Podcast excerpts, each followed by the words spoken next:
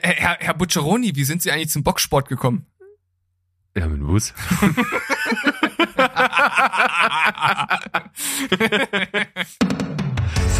Couch Kompass. Wir geben richtig Gas.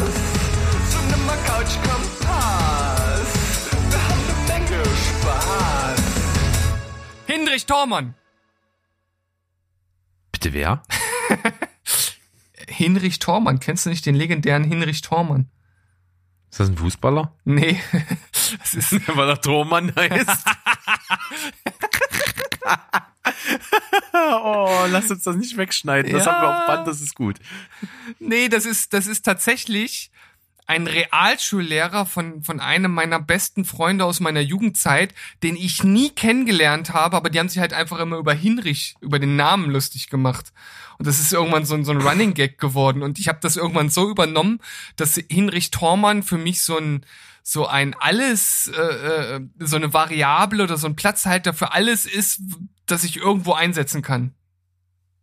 Das ist ja cool. Ja. Das finde ich super. Das ist gut. Ja, gute Hinrich Thormann. Aber hast du schon mal gebracht? Jetzt, wo du es mir erklärst, das hast du mir schon mal erklärt. Ja, glaub, ich glaube auch. Ich, deswegen habe ich, ich hab mich auch gerade äh, so ein bisschen gefragt, ob ich dir schon mal erzählt hatte, aber Hm. jetzt hast du es Naja, bestätigt. da sind wir ja mit, mitten in der Folge jetzt drin. Steven, ich begrüße dich. Wir sind hier bei einer neuen Folge Cinema Couch Kompass. Hallo. Hallo? Ja, das war nicht so geplant, aber manchmal sind die schönsten Dinge des Lebens halt ungeplant. Wie ein, wie ein Kind. Gut, ich, ich habe da noch meine Zweifel dran, aber Ja, okay. Ich auch. Äh, Sei es dir zugestanden. Ich sag ja immer, Kinder sind ein Segen. Wenn es nicht die eigenen sind, oder? Äh, Ich lasse einfach die Bedeutung dieses äh, bedeutungsschwangeren Satzes relativ offen jetzt. Okay.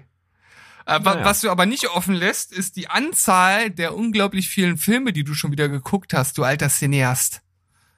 Ja, ist richtig. Neun Filme bei mir am Start und zwei Serien. Ja, bei mir sind es zwei Serien, beziehungsweise eine komplett und bei der anderen habe ich einen, Start vollzogen und dann habe ich zwei Dokumentationen und drei Filme gesehen, geschaut. Oh, Danger, Danger, Danger, Dokumentation bei Steven. Ja, dabei. ja, Oh, oh, ja, oh. ja, ja, ja, da wird was auf euch zukommen, das sage ich euch. Da brauchen wir wieder den doppelten Geschwindigkeitsbutton drin. Nein, ich habe aus meiner Schande äh, gelernt, die ich damals äh, hier äh, zu, zu, auf, auf Band gebändigt habe und weiß mittlerweile, wie ich das auch etwas schwungvoller inszenieren kann. ja. auf, auf Band gebannt. Auf Band gebannt. Ja, sehr schön. Gut, na dann ohne Umschweife geht es einfach mal in die Cinema Couch Kompass Liste von heute rein. Wir sind am 14. Mai am Start und es gibt jetzt also wieder den Serienblock zum Anfang, oder? Kann man machen. So machen wir's. Dann beginne doch gern. Ich, ich, ich jetzt. Du jetzt. ähm, okay, womit fange ich an? Ich, ich, ich fange mal mit, ähm, mit diesem kleinen Appetizer an. Und zwar sozusagen in Folge unseres Gastauftritts bei den äh, Bewegtbild-Banausen habe ich mich an Future Man rangewagt und habe die ersten zwei Folgen geguckt. Und sehr vorbildlich, Steven. Sehr, sehr vorbildlich. Ja, Direkt eingelöst und direkt Hammer. eingelöst, weil mich natürlich so ein bisschen die äh, Zusammenfassung doch angefixt äh, hat, denn letzten Endes ist das so, so, so ein bisschen so eine abgefahrene äh, Science-Fiction-Serie mit Zeitreise-Element, in der Josh Hutcherson, also der Haupt, einer der Hauptprotagonisten aus der ähm, Mockingbird-Trilogie, also aus der Hunger Games-Trilogie, wo er Peter gespielt hat, der spielt hier ein, ja, man kann es ruhig sagen, so ein Taugenichts, der Hausmeister ist bei so einer bei so einer Medizinfirma, äh, wo er dann halt immer die Klos schrubbt und irgendwie auch nicht so wirklich hoch angesehen ist. Und äh, abends vertreibt er sich seine Zeit dann mit Videospielen und äh, spielt dort dieses eine Spiel, was äh, anscheinend irgendwie gerade total in ist, aber was halt einfach keiner schafft. Und ähm, er hat halt auch so eine Stelle, an der er immer wieder scheitert. Und eines Abends hat er dann natürlich den Einfall, probiert diesen Einfall aus und schafft es, dieses äh, Spiel zu absolvieren. Und was passiert dann? Auf einmal stehen die beiden Hauptprotagonisten des Spiels vor ihm in seinem Raum und offerieren ihn, dass das Ganze nur ein Test war, um denjenigen ausfindig zu machen, ähm, ja, der der Erlöser ist, der Retter. Und er ist natürlich äh, völlig, völlig überwältigt von der ganzen Sache und weiß überhaupt gar nicht, äh, was, wie ihm geschieht und versucht den beiden dann auch klar zu machen, äh, ähm, ja, ihr sucht jetzt hier irgendwie einen Krieger und so, aber ich habe halt nur ein Videospiel gespielt und nicht alle, die bei uns Videospiele spielen, sind auch Krieger, was anscheinend in der Zukunft äh, nicht der Fall ist. Ähm, und äh, trotzdem nehmen sie ihn dann erstmal mit und schauen einfach mal, was sie mit ihm so anstellen können und ob er für äh, diesen Retterjob geeignet ist oder nicht. Und natürlich äh, gibt's dort auch viele Anspielungen auf andere Serien und es ist ein bisschen abgefahrener und manchmal auch so unter der Gürtellinie Humor, macht aber schon auch Spaß. Ich muss sagen, dass mich jetzt die ersten beiden Folgen noch nicht so hundertprozentig gecatcht haben. Ich find's schon ganz lustig und es hat mir auch Spaß gemacht, aber es ist nicht so, dass mich das vollkommen vereinnahmt hat. Und ich bin auch noch nicht so ganz sicher, ob ich meine Frau dazu bekomme, die anderen Folgen noch weiter zu schauen. Ich möchte dem Ganzen schon noch ein, zwei Folgen als Chance geben, um mich vollends gefangen zu nehmen. Denn der Lee von den Bewegtbildbanausen, der war ziemlich überzeugt von der Serie. Das ist wohl richtig, ja. Und es hat mich auch total neugierig gemacht, als wir darüber gesprochen haben. Und auch die Tatsache, dass das Ding auch so eine Produktion von Seth Rogen und äh, Evan Goldberg, mhm. heißt er so? Ja, ja. Äh, ist. Die ja auch zum Beispiel eben Preacher gemacht haben und was ja auch so abgefahren ist und das halt auch ziemlich unser Ding war ist das ja schon naheliegend, sich das auch mal anzugucken. Aber wie du gerade angesprochen hast, ist ne, auch so, so eine Underdog-Story und auch immer mal mit unterschwelligen, unter der Gürtellinie Humor ist natürlich sehr Seth Rogen-mäßig. Ja.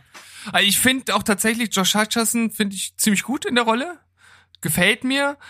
Aber bei den beiden, die dort aus der Zukunft kommen, das sind Wolf und Tiger, weiß ich nicht. Also äh, kann ich noch nicht so ganz sagen, ob ich die cool finde oder nicht. Gerade die ähm, per Person, das ist hier, ähm, also der Wolf ist halt äh, eine männliche Person, Tiger ist eine weibliche Person und die, die Tiger spielt, die finde ich halt generell schon so als Schauspielerin ehrlich gesagt irgendwie nicht so cool. Äh, ist mir vorher durch Scrubs bekannt gewesen, kam erst relativ spät dazu, also gegen Ende der Serie und ist dann auch bei dieser bei dieser Neuauflage, wo dann Scrubs irgendwie da am Unicampus stattfing, was dann auch ziemlich schlecht war, da hat's dann eine der Hauptrollen gespielt und ist dann mal immer so in einzelnen Serien mal mit aufgetaucht. Fand ich bis jetzt noch nicht so cool und auch Wolf, der so gelobt wurde als so lustiger Sidekick von, von dem Bewegtbildbanausen, finde ich bis jetzt auch noch nicht so geil. Aber wie gesagt, das sind die ersten beiden Folgen und manchmal braucht ja auch eine Serie ein paar Folgen. Deshalb würde ich die jetzt noch nicht ganz abschreiben. Ich find's auf jeden Fall in Ansätzen lustig. Das kann man schon sagen. Okay. Naja, vielleicht komme ich auch mal demnächst dazu und dann schaue ich mal rein und dann reden wir einfach drüber. Vielleicht äh, guckst du es ja noch zu Ende und kannst dann mich schon eher wieder anfixen. Mal sehen. Ja, ähm, oh. schauen wir mal. Ich bin jetzt okay. aber viel gespannter, was du an Serienzeug zu Ende geschaut hast. Also ich hatte es ja schon angekündigt in unserer vorletzten Sonntagsfolge, als du die Empfehlung der Woche eingeführt hast, dass ich äh, Afterlife gesehen habe, Staffel Nummer eins. Mhm. Und ich muss sagen, das lohnt sich auf jeden Fall. Und wenn ich jetzt so sehe, wie bei der zweiten Staffel, die ja jetzt eben erschienen ist vor kurzer Zeit, halt die 10 von 10 Reviews durch das Internet flattern, bin ich da sehr neugierig und glaube, dass das Potenzial ähm, dann erfolgreich ausgebaut worden ist. Denn wir haben hier schon mit einer wirklich guten Staffel zu tun. Es geht eben um eine Schöpfung von Ricky Gervais, der ja im Grunde genommen vordergründig ja auch eher als Comedian bekannt ist, aber eben auch Schauspieler ist, hat das Ding auch selber geschrieben. Und zwar geht es in dem Teil einfach nur darum, wie ich schon gesagt habe, dass es um einen Mann geht, dessen Frau an Krebs gestorben ist und er halt einfach damit wirklich schlecht zurechtkommt. Er ist halt schon irgendwie ein Zyniker und diese Ader lebt er halt auch völlig aus, mutiert für seine Umwelt zum Oberarschloch. Ihm ist alles egal und er behauptet im Prinzip ja auch gleich am Anfang, dass er sich nur noch nicht selbst umgebracht hat, weil er dem Hund was zu fressen geben musste. ist auf jeden das Fall. ist halt wirklich der letzte seidene Faden, der ihm an Leben hält, sein Hund. ja, ist auf jeden Fall ein äußerst guter Grund, am Leben zu bleiben. Gefällt mir. Durchaus. Und das zeigt auch schon, auf welcher Ebene das Ganze hier funktioniert. Es ist halt zwischen absoluten lebensverneinenden Zynismus, der natürlich auch äh, schwarzen Humor nicht zu kurz kommen lässt, und auf der anderen Seite halt auch ganz viel Herz und Liebe. Und äh, man merkt halt, dass er wirklich äh, völlig am Boden zerstört ist, dadurch, dass seine Frau weg ist. Und das Ganze wird auch immer wieder durchbrochen. Er guckt sich halt auf dem Laptop immer wieder das Video an, was sie für ihn eingesprochen hat, als sie halt eben im, im Krankenbett halt ähm, nach ihrer Chemotherapie irgendwie gerade Zeit hat und auch schon irgendwie denkt, okay, es geht zu Ende und ich hinterlasse ihm mal ein Video, wo ich ihm alles sage, was ich ihm nicht ins Gesicht sagen kann und so. Das ist auch so ein Anker für ihn, das guckt er sich immer wieder an. Das ist also durchaus auch eine sehr tiefgehende Komponente mit dabei. Äh, und die Kombination funktioniert super. Hm, ich kann mir das auch gut vorstellen. Also ich glaube, dass er sowohl natürlich dieses abgrundtief äh, nihilistisch, lebensverneinende äh, definitiv äh, gut ähm, vermitteln kann, aber auch das Gefühlvolle kann ich mir auch bei ihm vorstellen. Ja, es ist gut geschrieben, es ist wirklich aufs Wesentliche auch runtergebrochen. Es gibt nicht zu viele Figuren. Äh, jede Figur hat auf jeden Fall auch eine Funktion. Das ist also wirklich eine, auch eine Konzentration auf das Essentielle. Und das gefällt mir sehr, sehr gut. Es ist absolut äh, gut produziert wird sicherlich in Staffel 2 nochmal einen Riesensprung machen, denke ich mal, nach dem Erfolg und äh, anscheinend ja auch, wie es jetzt heißt, es scheint die absolut das Nonplusultra zu sein, die zweite Staffel, werde ich mir definitiv angucken. Lohnt sich, kann man auch, wie ich zum Beispiel das an einem Abend durchziehen, habe ich an einem Abend geschafft, die Staffel. Und deine Wertung? 7,5 von 10. Oh, okay. Ich hätte jetzt, ich hätte jetzt noch so mit einem halben Pünktchen mehr gerechnet, aber die. Ja, es ist natürlich jetzt, äh, wie soll ich das sagen, nicht wahnsinnig außergewöhnlich. Also es, es hat natürlich, es ist ein bisschen vorhersehbar, hm, weil, okay. weil da wird natürlich mit, mit bekannten Mustern gespielt und äh, die Figuren sind zum Teil stereotyp, aber das tut dem Ganzen, wie es gemacht ist und von der, von dem Charme her halt überhaupt keinen Abbruch. Deswegen ist Potenzial da und ich bin der festen Überzeugung, dass das in der zweiten Staffel ausgebaut werden kann. Naja, das ist doch auf jeden Fall ein, ein guter Tipp für all diejenigen, die es noch nicht vorgesetzt äh, bekommen haben von ihrem Netflix-Algorithmus. Die können doch da mal reinschauen. Ja, definitiv. So machen wir's und du kommst mit deinem nächsten Serienteil. Yo, wir haben die dritte Staffel von Prison Break zu Ende geschaut. Oh, oh, jetzt kommst du langsam in den cheesigen Teil, oder? In den cheesigen? ja. Ja, also mir gefällt es nach wie vor. Äh, war jetzt äh, schon ein bisschen, also so, so ein leichter Abfall zu den Staffeln davor, bei der habe ich auch beide mit neun bewertet. Aber nichtsdestotrotz bin ich weiterhin super gut unterhalten gewesen. Es war auch, ich bin mir nicht ganz sicher, ob es damit zu tun hatte, aber es würde in die Zeit des Autorenstreits, glaube ich, fallen, die, die Staffel. Und deshalb hatte die, glaube ich, auch nur 13 Folgen. Was in diesem Falle der Staffel aber extrem gut tat, wie ich finde, weil, ähm, ja, also ich meine, die Serie heißt Prison Break, ne? Es geht halt um einen Gefängnisausbruch und ich habe es ja auch äh, letztens schon mal gesagt. Ähm, natürlich ist das auch irgendwann mal geschafft und da gibt's äh, andere Dinge, um die sich Michael Schofield und sein Bruder äh, Lincoln Burroughs äh, kümmern müssen und letzten Endes geht's halt immer darum, dass sie irgend, dass sie in irgendeiner Bredouille halt stecken und ähm, ich sag mal, da gibt's halt gewisse Spielräume, die man ausreizen kann, aber irgendwann kommt man natürlich an einem Punkt wieder an, wo man etwas ähnliches nur anders wieder aufbereitet. Und das Ganze ist in Staffel 3 dann das erste Mal der Fall. Aber ich finde, wie sie das gemacht haben, also dass sie dem Ganzen sozusagen noch einen draufsetzen, das hat schon funktioniert, auf jeden Fall. Und äh, es hat mir halt auch Spaß gemacht, äh, wie halt bekannte Charaktere, die halt schon da waren, dann in anderen Positionen ähm, halt wieder zusammengetroffen sind und dann halt auch so unhighly Alliances äh, schließen mussten, also miteinander arbeiten, obwohl sie es eigentlich gar nicht wollten, weil es halt die Situation verlangt hat. Das hat mir halt gefallen. Und ich muss äh, aber trotzdem zugeben, dass man, dass selbst ich hier, der halt äh, schon gesagt hat, okay, man muss halt manchmal schon die Augen zudrücken und sagen, ja, das ist äußerst konstruiert und also, also dass das jetzt funktioniert. Und das wird hier manchmal, also an, besonders an einer Stelle, so gegen Ende der Staffel, wird das ganz schön auf die Spitze getrieben, wo ich dann so sage, puh, okay, ja, gut, kann man so machen, hätte man bestimmt auch irgendwie eleganter ähm, lösen können, vor allem, weil es dann auch manchmal so Sachen sind, wo ich sage, selbst wenn man das realistischer hätte dargestellt, hätte das halt trotzdem funktioniert, wo man einfach so sagt, ey, warum habt ihr euch denn da nicht noch, warum seid ihr nicht diesen einen oder anderen Schritt weitergegangen? Aber nichtsdestotrotz ist das für mich nach wie vor Meckern auf hohem Niveau. Mir hat Spaß gemacht. Wir gucken auch die vierte Staffel weiter, ähm, auch wenn das, wie gesagt, so langsam anfängt, sich im Kreis zu drehen. Aber es ist auch so ein bisschen das, äh, dieses Syndrom. Man kennt die Charaktere, man will wissen, wie es weitergeht. Und ich weiß ja auch, dass die vierte Staffel zu diesem Komplex der ersten vier Staffeln dazugehört und dass es da halt auch so einen gewissen Abschluss gibt. Und deshalb freue ich mich auch auf die vierte Staffel und bewerte jetzt diese mit acht von zehn. Okay, das klingt immer noch sehr solide und dass man da durchaus ein gewisses Fanherz verlieren kann, glaube ich. Ja, auf jeden Fall. Also ich, ich, ich, ich empfehle auf jeden Fall für alle, die, die der Grundthematik was abgewinnen können, da definitiv reinzuschauen, wenn ihr das noch nicht gemacht habt. Super.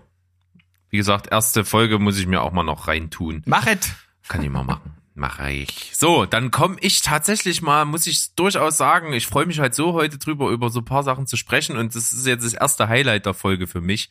Ich habe eine Serie gesehen, die wird jetzt schon ein bisschen als Geheimtipp gehandelt, so in den Fußstapfen von Tatortreiniger, so die Schiene, ne? Also Humor, aber mit Tiefe und ein sehr spezielles Setting. Die Serie nennt sich Warten auf dem Bus. okay, habe ich noch nie was von gehört. Nee, ist auch, also jetzt gerade erst erschienen. Erste Staffel ist jetzt gelaufen, kann man momentan noch in der Mediathek der ARD sich angucken, alle Folgen. Es sind acht Folgen mit einer Länge von 25 Minuten. Theoretisch kann man das auch an einem Abend durchballern, wenn man da mal Muße hat und Lust hat, sich das zu geben ich habe das jetzt über eine ganze Weile gezogen, fast zwei Wochen, weil ich es halt eben alleine geguckt habe und da nicht so oft dazu komme, mal alleine was zu gucken. Und hab's aber gemacht und es ist wirklich gut. Also es läuft ein bisschen schwierig an. Man wird natürlich neugierig aufgrund, wie es, was so die Prämisse ist. Da komme ich jetzt gleich dazu. Und es läuft halt ein bisschen schwierig an und wird immer besser und das, das hat was und ich glaube auch, das kann viele Fans gewinnen. Also, warten auf den Bus ist im Prinzip auch der Inhalt der Serie. Und zwar reden wir hier von einem äh, Berliner Vorort, so ein Dorf in der Pampa. Also wirklich, da ist der Hund verreckt. Also da möchtest du nicht tot über den Gartenzaun hängen. Das ist echt das, ist das letzte Nest. Und dort ist außerhalb auch noch vom Ort da kommt nur noch ein Glascontainer und dann kommt so eine Wendeschleife mit einem kleinen Bushäuschen. Und dort verbringen die beiden Typen Johannes Ackermann und Ralf Paschke, genannt Hannes und Ralle, ihre Zeit so tagsüber. Die sind also entweder Invalidenrentner oder arbeitslos oder schwer vermittelbar und so. Man, das, das schwankt immer mal wieder in der Serie. Es sind auf jeden Fall zwei verlorene Typen irgendwo in den 40ern und die sind halt schon seit Kindheit beste Kumpels und verbringen dort ihre Zeit und ja, verdödeln den Tag, leben so völlig ziellos vor sich hin und haben aber währenddessen halt auch absolut teilweise philosophische, tiefgründige Gespräche, die sich so von alleine entwickeln, weil man merkt, die beiden sind nicht auf den Kopf gefallen, in denen steckt halt auch richtig was drin und auch richtig tiefgehende Gedanken, aber die, die stolpern dann auch immer so über diesen diese Tiefe ihrer Gespräche. Also die rutschen da immer so rein und das finde ich total interessant. Ja, das klingt auf jeden Fall schon mal sehr speziell wieder, so ein bisschen so wie der Tatortreiniger, der kam ja damals auch so ein bisschen aus dem Nichts und man hat gedacht, huh, was ist das denn? Und äh, dann war das so eine Perle und hier, das klingt auch auf jeden Fall sehr, sehr speziell, interessantes Setting. Auf jeden Fall. Was ich das, guter ja, Ansatz, ja. Ja, also was ich, äh, sie sind nicht nur zu zweit, sie haben auch noch einen Hund dabei, den Mikey. das ist auch noch ganz wichtig. Der ist auch immer mal Teil der Handlung, die dann dort abgeht. Und so ein bisschen der Aufhänger am Anfang ist, die warten dort auch wirklich auf den Bus. Wenn dann eben eine ähm, Busfahrerin, auf diese beide halt irgendwie scharf sind, dort immer vorbeikommt und die, die macht dann dort meistens auch Zigarettenpause und da können sie mal kurz mit ihr schnacken und so. Und das ist so ein bisschen ihr Tagesziel, was sie dann dort auch haben. Und äh, die ist auch sehr, sehr cool. Die spielt bei Dark die Frau von Ulrich. Ja. Die Schauspielerin ist das. Okay. Die anderen beiden Hauptdarsteller kenne ich nicht, die sind aber beide absolut grandios. Also die Chemie zwischen denen passt total. Du merkst, also als wären die wirklich schon Jahre befreundet. Also die sind so deep miteinander und haben so, so ganz tausend Insider und sehr speziell und das hat auch bei mir dazu geführt, dass ich die Serie mit Untertitel gucken muss. Das ist halt in Berliner Mundart. Und das ist teilweise so krass geickt, dass, dass ich da halt einen Untertitel brauche. Also Echt? da sind halt so, nicht nur, nicht nur, dass der Dialekt manchmal so krass ist, sondern halt auch, dass da so Redewendungen drin sind, die ich nicht kenne einfach. Ja, okay. So. Ich, ich habe jetzt gar kein Beispiel parat, aber es sind so ein paar Formulierungen drin, die man sich erschließen kann vom Sinn her und die auch total cool sind, aber die man nicht kennt so im Sprachgebrauch. So. Es ist witzig, aber tut dem Ganzen, glaube ich, keinen Abbruch. Ich bin halt einfach auch nicht besonders gut mit Dialekten, das gebe ich zu. Also ich glaube, manch einer wird das, äh, wird das überhaupt nicht stören. Ähm, mich hat's auch gar nicht gestört. Es hat mir eher geholfen, äh, dem, dem besser zu folgen, weil es ist natürlich eine absolut dialoglastige Serie. Ja. Das kann man ja nicht anders sagen. Es gibt ja halt auch nicht viel Handlung, die dann passiert. Aber äh, man, ähm, man konzentriert sich nicht nur darauf, dass die halt dort einfach sitzen und miteinander reden, sondern passiert schon in jeder Folge irgendwie was anderes und irgendwie ist immer was. Also das bleibt total abwechslungsreich, trotz des sehr minimalistischen Settings. Ja, super. Also total interessant. Ich glaube, das werde ich mir mal anschauen. Weil ich bin halt natürlich auch, wie du, totaler Fan vom Tatortreiniger. Und wenn du sagst, das geht so ein bisschen in, in diese Richtung, naja, bin ich gespannt. Ja, also absolute Empfehlung. Ich habe es auch empfohlen bekommen von unserem guten Kumpel, dem Vincent. Also vielen Dank dafür. Ich habe es mir angeguckt und es ist echt super. Es- Herr, Herr, Herr Bucceroni, wie sind Sie eigentlich zum Boxsport gekommen? ja, mit Bus.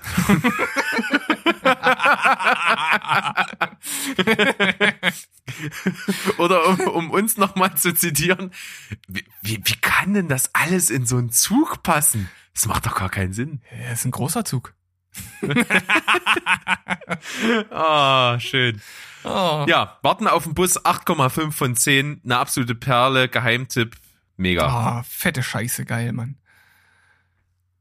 Ja, dann steigen wir in die Filmwelt ein. ja, jetzt geht's rund. Ab in die Filmwelt. Wie, wie machen wir das? Ja, fang an. Ich fange an. Okay, Ja. äh, ich, ich starte ähm, mit der, der ersten Doku, wobei es sich nicht um einen Film, sondern ja, das war das war so ein Beitrag zu einem äh, zu einem Thementag. Der war am, ich glaube, am 1.5. auf ich weiß gar nicht, ob es Dreisat oder ich glaube, es war Arte, bin mir nicht ganz sicher. Aber ich habe so ein bisschen rumgesäppt und lag halt irgendwie so auf dem Sofa und habe einfach durchgeschaltet und wollte halt irgendwie gerade nichts nichts wirklich sinnstiftendes machen und dann bin ich da halt so hängen geblieben und ja, ich, ich weiß nicht, irg- irgendwie stehe ich, stehe ich da drauf auf so Reisedokus, die mit Zügen zu tun haben. Ich finde das total interessant. Ich reise tatsächlich auch recht gerne mit dem Zug. Also mir macht das irgendwie irgendwie Spaß. Wobei ich jetzt, ich war jetzt nie irgendwie, ich, ich hatte nie eine so eine Modelleisenbahn oder sowas. So so so einer bin ich nicht, aber das äh, so, so mit dem Zug reisen so finde ich total interessant. Und da war dann so der die erste Doku war mit dem mit dem Zug durch durch Bangkok hieß das, glaube ich. Ähm, also praktisch durch durch Thailand und dann äh, war noch eine ähm, Doku, die war zwar auch ein asiatisches Land, aber da will ich jetzt gar nicht drauf hinaus, deswegen ist es nicht so schlimm, dass es mir nicht einfällt. Da ich ja so ein bisschen Japan-Fan bin, habe ich dann gesehen, oh geil, da kommt dann auch mit dem Zug durch Japan. Und die habe ich mir angeschaut und das war echt total interessant, weil äh, ich mich da so ein bisschen auch schon aus, auskenne. Also ich äh, kenne halt den, den Shinkansen, das ist ja dieser Hochgeschwindigkeitszug, der da ähm, durch, durch Japan braust. Kennst du den hauptsächlich aus Metro?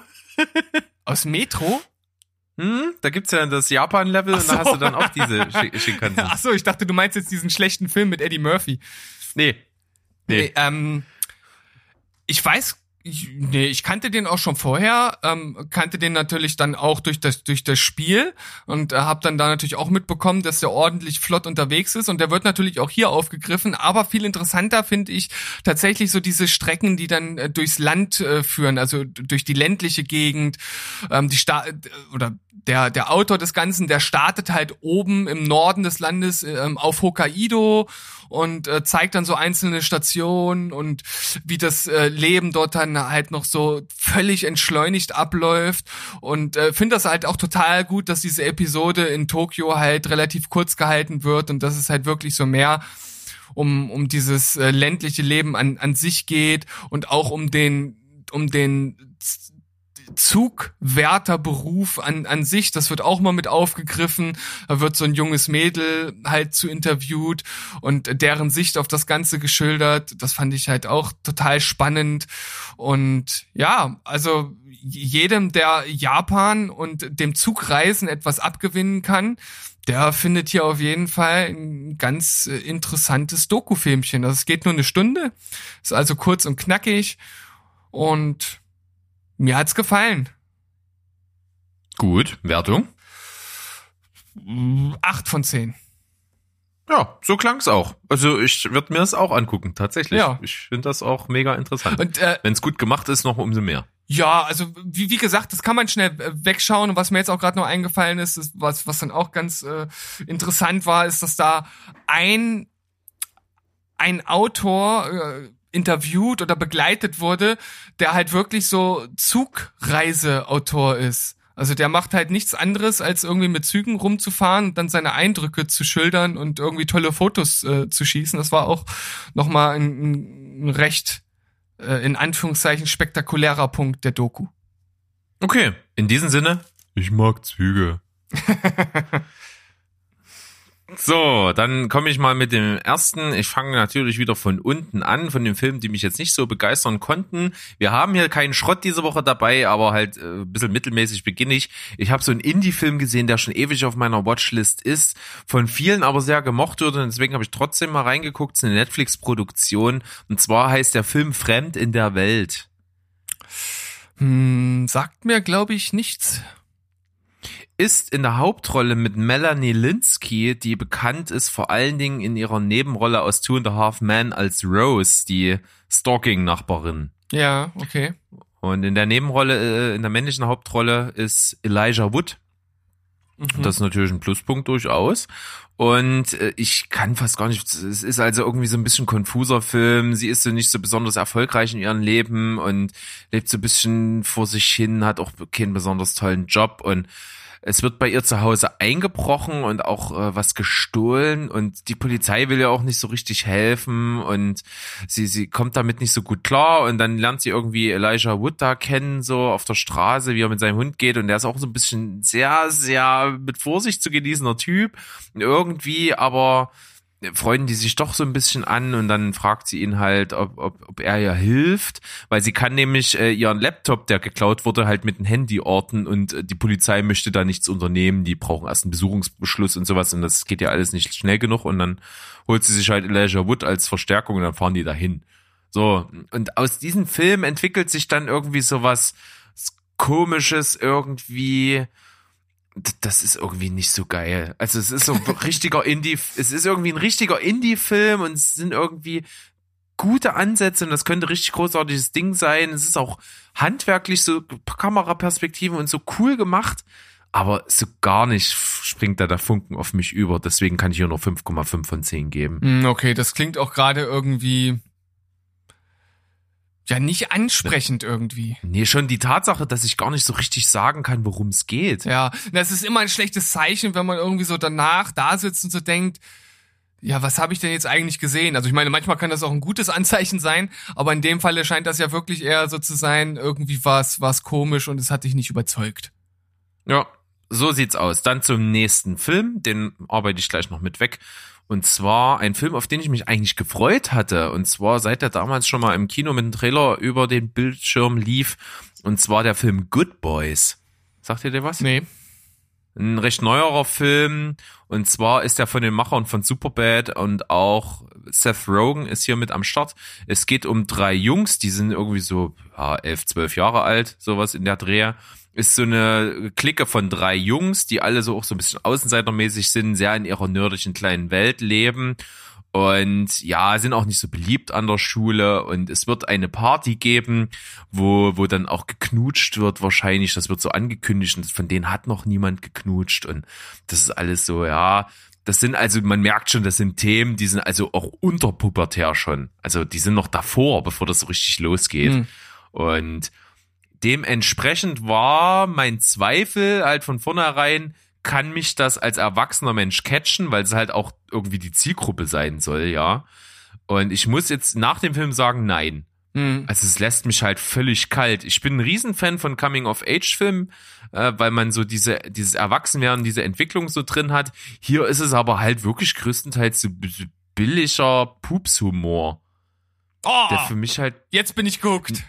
aber nicht so, wie du ihn cool findest. Es ist halt einfach so, so, ja, so müdes Lächeln geht mir da drüber. Mm, okay. Ähm, das Einzige, was, also was ich irgendwie jetzt rückblickend am besten an dem Film finde, ist tatsächlich der Trailer weil der Trailer mal nicht oder nicht ausschließlich Szenen aus dem Film bringt, sondern das Ganze auf so eine andere Metaebene führt. Denn der Trailer besteht im Grunde genommen darin, dass die drei Jungs im Büro an einem Schreibtisch vor Seth Rogen sitzen und Seth Rogen denen gerade erklärt, dass sie den Trailer zu ihrem eigenen Film nicht sehen können, weil da halt ähm, zu viel äh, Jugend, nicht jugendfreies Zeug drin vorkommt und dass sie den deswegen nicht gucken dürfen. Und das ist so ein bisschen der Aufhänger von dem Trailer. Okay, ab wie vielen Jahren ist denn der Film denn letzten Endes? Ich der ist ab sechs oder ab zwölf. Nee, nee, Quatsch, ab, ab zwölf. Ich guck ganz schnell. Ähm, wie gesagt, ist nicht, hat für mich nicht funktioniert. Also ich habe mich da nicht abgeholt gefühlt. Und es sind halt natürlich absolute Klischees. Es sind ein paar gute Lacher auf jeden Fall. Aber ich finde halt auch schon die Kinderdarsteller sehr durchwachsen. Also ich finde halt von den dreien halt irgendwie nur einen cool die anderen zwei gingen mir eher auf den Nerv und so. Wie gesagt, ich, ich frage mich, welche Zielgruppe das Ganze ansprechen soll. Hm. Also für Kinder ist es halt äh, zu, äh, zu explizit und zu nicht jugendfrei. Also der ist ab zwölf, habe jetzt gerade nachgeschaut. Okay. Äh, aber für Erwachsene ist es halt nicht cool genug, um da irgendwie, ich weiß auch nicht. Also da muss man, glaube ich, ein sehr äh, einfaches, gestricktes Gemüt haben, um das irgendwie gut zu finden. Hm, okay, also schwierig mit der 5,5 von 10. Ja. Okay. Hm. Hm. 5,5 von 10. Wie gesagt, ist schwierig. Komme ich nicht so richtig ran. Naja, aber äh, mit irgendwas müssen wir ja hier starten in unsere CCC-Folge. Genau, und damit machst du jetzt also weiter. Ja, ich hau mal den, nächste, den nächsten Doku-Streifen raus.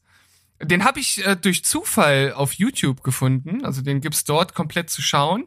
Ist aber jetzt, obwohl er dort äh, zu sehen ist, trotzdem sehr hochwertig äh, gemacht. Nennt sich AlphaGo, äh, The Movie. Und handelt von dem Brettspiel Go. Aha, okay. Das ist, klingt interessant, Ken wie man da ein Brettspiel machen kann, äh, eine Doku drüber machen kann. Kennst du das äh, Brettspiel? Also sagt dir das was? Ja, ich habe es auch mal gekonnt. Ich habe es auch schon gespielt. Ja, also das ist ja das wahrscheinlich älteste äh, Brettspiel aller Zeiten, wird äh, zumindest dann in der großen Form, also auf, auf Turnieren und bei den Großmeistern dann auf einem 19 mal 19 Brett gespielt und man hat weiße und schwarze Steine und legt abwechselnd und muss halt sozusagen sich Gebiet erkämpfen und ähm, wenn man die Regeln sind relativ einfach. Wenn man einen anderen Stein äh, umschließt, also dem alle Freiheiten nimmt, dann wird er halt rausgenommen und, und kommt halt auf seine Seite. Also die Regeln sind im Grunde genommen ziemlich einfach zu lernen, aber das Spiel ist äußerst schwer zu meistern. Und das liegt vor allem auch daran, dass es ähm, wohl mehr Spielabläufe gibt, als es Atome im Universum oder in der Galaxie gibt das ist jetzt, das ist so ein weirder Vergleich, ey. Jetzt kann sich da kein Mensch vorstellen. Ja, das kann sich, ja, aber. Äh, also du kannst dir jetzt nur damit vorstellen, dass du es dir nicht vorstellen kannst. Genau, also das, also das ist praktisch eine, eine, äh, eine Zahl, die es nicht gibt, wenn man, wenn man so will. Ähm, also man muss sich halt vorstellen, dass dadurch, dass du halt so extrem viele Felder hast, ähm, jedes Mal, wenn du halt einen Spielzug machst, sich ja ein ein, ein neuer Baum von äh, 378 Möglichkeiten ja aufbaut. Das wird dann zwar ja auch weniger, aber jedes Mal und dann von diesen 378 Armen gehen wieder ganz hunderte von Armen ab. Und so geht das ja immer weiter. Und dann kann man sich natürlich ausmalen, dass das nicht kaum ausrechenbar ist.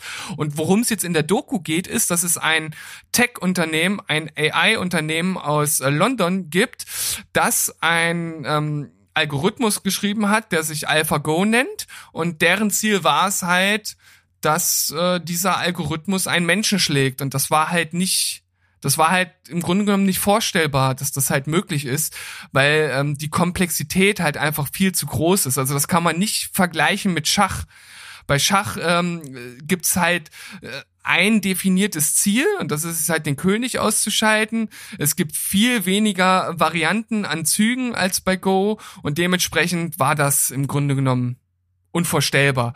Beziehungsweise ja. nicht unvorstellbar im Sinne von, dass das niemals der Fall wäre, sondern ähm, das, was die Firma Spoiler letzten Endes geschafft hat, hat man viel, viel früher geschafft, als man es eigentlich gedacht hätte.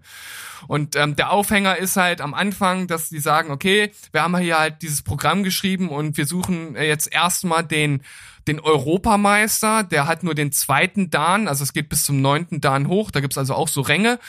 Und ähm, der spielt gegen gegen AlphaGo. Und der hatte halt schon von Anfang an keine Chance. Also der hat einfach 5 zu 0 verloren. Ähm, es werden halt immer fünf Spiele gespielt. Das sind so die ersten 20 Minuten vom Film. Und dann haben sie gesagt, okay, dann gehen wir halt auf, auf den größten Spieler, den es gibt. Und das ist ein Südkoreaner, der wirklich äh, so one of a kind ist. Also der halt wirklich äh, praktisch der beste Spieler ist, den man, den man finden kann und der halt total kreativ spielt und wo man wirklich sagen muss, da muss das Programm halt schon krasse Arbeit leisten, um den halt zu besiegen. Und wie das dann inszeniert wird, ist, ist total packend gemacht. Also selbst wenn man das, das Spiel selbst nicht wirklich kennt, sondern einfach nur diesen Fakt verfolgt, dass dort äh, KI gegen Mensch spielt und dass der halt wirklich da anfängt, an sich selbst zu, zu zweifeln und so ein bisschen halt dann auch daran äh, zugrunde geht, dass, dass, dass, dass da auf einmal diese, diese KI-Spielzüge macht, wo der so sagt, hä, warum macht er das denn jetzt? Das hätte ja ein Mensch niemals gemacht. Also du siehst es richtig in seinem Gesicht, wie der auf einmal so vom Glauben abfällt und sich selbst hinterfragt und dann auch teilweise nach den Partien halt da sitzt und dann noch mit Freunden darüber diskutiert, äh, mit anderen Go-Spielern, wo ist jetzt dieses Spiel aus den Fugen geraten? Also ich fand es total interessant, hat mich von Anfang bis Ende äh, gepackt, liegt vielleicht auch ein bisschen daran, dass ich das Spiel halt selbst auch total interessant finde und kann es halt wirklich nur jeden, jeden empfehlen. Ähm, es, man kann jetzt Abstriche machen, wenn man sagt, okay, man hätte über das Spiel selbst gerne mehr erfahren. Das ist also nicht der Fall. Es wird einem da jetzt nicht viel zum Spiel selbst erklärt oder irgendwelche Spielzüge. Und auch die Spiele an sich werden jetzt nicht großartig analysiert. Also es geht wirklich einfach um diesen Fakt AI gegen Mensch. Was kommt bei raus und wie wird das Ganze auf, aufgebaut. Und das Interessante ist, ich glaube hier in Europa, wenn man jetzt nicht gerade Go-Spieler ist, hat das kein Schwein mitbekommen und das Medienaufgebot, als diese Spiele stattgefunden, äh, stattgefunden haben, das kannst du dir nicht vorstellen. Das, das war ein Raum vollgestopft mit 200 Kameras. Es war ein ein, ein Gewitter aus, aus äh, Fotos, die dort geschossen wurden. Also das war ein absolutes mega Medienereignis und kein Schwein hat's ja mitbekommen im Grunde genommen. Krass. Es macht mich total neugierig. Ja. Äh, ich finde das Spiel auch faszinierend. Prinzipiell finde ich Spiele faszinierend, wo die, die Regeln zu verstehen halt äh, maximal zehn Minuten dauert, aber das Spiel zu meistern halt Jahre in Anspruch nimmt. Das finde ich total interessant. Ja. Da gehört Go definitiv dazu. Ich habe es auch noch nie gegen Menschen gespielt, weil ich finde, trotz dessen, dass die Regeln recht einfach sind, ist es total schwer, das richtig zu spielen. Weißt du, was ich meine? Ähm, meinst du jetzt im Im Sinne von, dass du ähm, die, die Regeln richtig anwendest oder einfach auch der Fakt, wenn du das ja, jetzt. ja, wenn, genau. Okay. Weil, äh, also wa- was ich halt gut finde, wenn man jetzt zum Beispiel online spielt, dass du halt nicht wirklich immer diese einzelnen Steine hinlegen musst. Und das Ding ist halt, wenn du teilweise dann einzelne Gruppen einnimmst, musst du ja auch wieder Steine runternehmen. Und ich stelle mir das dann halt auch so ein bisschen vor, dann kommst du gegen andere Steine und die verrutschen und alles ein bisschen anstrengend, wie ich finde. Ähm, da finde ich es ganz cool, dass man das halt auch halt online spielen kann und dass es da auch echt viele Online-Server und Online-Communities gibt, wo man so das spielen und lernen kann. Und äh, ja, von daher kam diese Doku in, zu einem ganz guten Zeitpunkt. Ich hatte wieder das Gefühl, dass irgendwie, dass dieser scheiß Algorithmus in meinen Kopf reingucken kann oder, ach, ich weiß auch nicht. Ich werde doch, ich werde abgehört. Überall sind sie, Ja, überall sind sie. Der weiß, der weiß vor dir, was du willst. Mhm. Das ist interessant. Okay. Wertung und dann geht's weiter. Ja, also auf, auf jeden Fall absolut sehenswert, gut gemacht, hochwertig, neun von zehn. Da haut er aber hier am Anfang gleich mal richtig raus. Okay, finde ich gut. Äh, ich trübe das. Ich gehe mal ein kleines Stück runter. Ich habe einen Film gesehen, der von Kritikern sehr gemocht wird. Äh, kann man sich auf Netflix angucken. Ist, glaube ich, auch eine Netflix-Produktion. Bin mir nicht ganz sicher. Und zwar handelt es sich um den Film Tallulah. Äh, ich überlege gerade, ich glaube, das sagt mir was im Hm. Sinne von, ich habe mal was von gesehen, aber ich kann es nicht zuordnen. mit Ellen Page in der Hauptrolle und in der Nebenrolle ist äh, Alison Jenny, Janney, Alison Janney, ja, so heißt sie, die bei I, Tonya zum Beispiel hier die, die äh, Trainerin gespielt hat. Mhm, okay. Oder die Mutter, besser gesagt.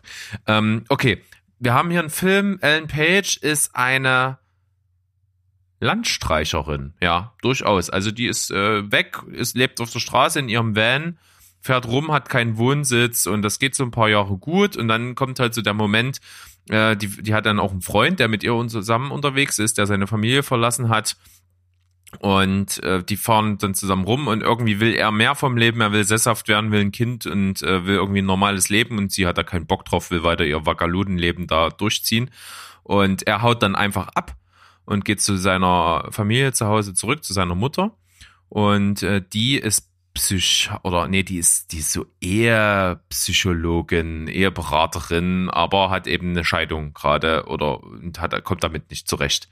Und die Scheidung hat sie halt vor allen Dingen, weil ihr Mann eben einfach schwul ist. Und da äh, ist er auf jeden Fall äh, in einer absoluten Lebenskrise, lebt aber irgendwie noch in der Wohnung und er ist ausgezogen. Naja, auf jeden Fall ist es eben so, dass sie dann doch nach ihrem Freund sucht, also die von Ellen Page gespielte Figur, und die kommt halt zurück und sucht dann dort als erstes und trifft halt auf diese Mutter. Und dann äh, kommt es dazu, dass sie, äh, als sie dann durch die Stadt wieder zieht, ähm, in so einem Hotel landet, wo sie dann das Essen, was so vor der Tür abgestellt wird, halt so schmarotzen will und wird dann in ein Zimmer hereingebeten und da ist halt so eine ziemlich aufgestylte Frau, so in ihren 40ern drin, die so äh, ihrer Jugend hinterherhäschelt und wahrscheinlich einen sehr reichen Ehemann hat und die ist dort mit einem kleinen Baby und die will halt, dass die sich, die denkt, die ist halt vom Hotelpersonal und soll sich drum kümmern und äh, geht dann halt weg, geht aus und will mit einer Affäre da irgendwie was machen und kommt halt sturzbetrunken zurück und kann sich um das Kind generell halt nicht kümmern. Das wird in jeder Silbe deutlich, dass sie überhaupt nicht in der Lage ist, sich um ein Kind zu kümmern und da beschließt halt äh, Ellen Page, das Kind halt mitzunehmen und zu kidnappen. Mhm. Und ähm, ja, geht dann mit dem Kind durch die Gegend, kommt natürlich auch irgendwie an ihre Grenzen und kommt dann bei der Mutter unter und behauptet halt, dass es das Kind von äh, ihrem Sohn und ihr ist. Mhm. So, und so entwickelt sich so diese Geschichte und das ist bei Kritikern unglaublich gut weggekommen. Ist auch gut, ist aber ein wirklich ziemlich schweres Drama und es wäre eigentlich total das Potenzial da von der Story her, dass man das äh, sehr locker rüberbringt und so, so, so einen schönen Feel-Good-Movie draus macht. Das ist aber eben einfach nicht der Fall. Es ist halt einfach sehr schwerfällig. Es ist so, so wenig unterhaltsam dadurch, auch wenn es halt total gut geschauspielert ist und auch einfach der ernste Ton total funktioniert. Aber es fehlt so ein bisschen dieser Gegensatz, dass man auch mal so einen schönen Moment drinne hat, wo man auch so generell einfach von der Stimmung nicht die ganze Zeit runtergezogen wird, weil dazu ist das Thema dann auch nicht ernst genug. Also es wäre halt, äh, der Ton, den der Film hat, wäre halt angemessen, wenn es um irgendwie ja, ein krebskrankes Kind von irgendwie zwei Geschiedenen geht, die sich dann dadurch zusammenrotten müssen oder so. Krasser Filmplot können wir woanders mal, mal besprechen, keine Ahnung. Äh, aber da, da wäre dieser ernste Ton total angemessen, aber hier reicht die Tragik des Gezeigten halt nicht, um, um mich so runterziehen zu lassen. Aber, es, Kannst du verstehen, wie ich das meine? aber Kindsentführung ist doch auch schon nicht so ganz ohne. ja, aber es, es passt nicht so richtig. Ich, es ist ganz schwer besch zu beschreiben, das merkst du gerade. Ja. Also, wie gesagt, es ist einfach nicht lustig genug, um mich zu unterhalten und einfach zu ernst für das Thema, was es nicht so ganz hergibt. Deswegen kann ich hier nur sechs von zehn vergeben. Hm, Okay, das scheint tatsächlich so eine Sache zu sein, wo man einfach selbst sich das anschauen muss, um es zu verstehen und dann halt seine eigene Meinung drüber zu bilden.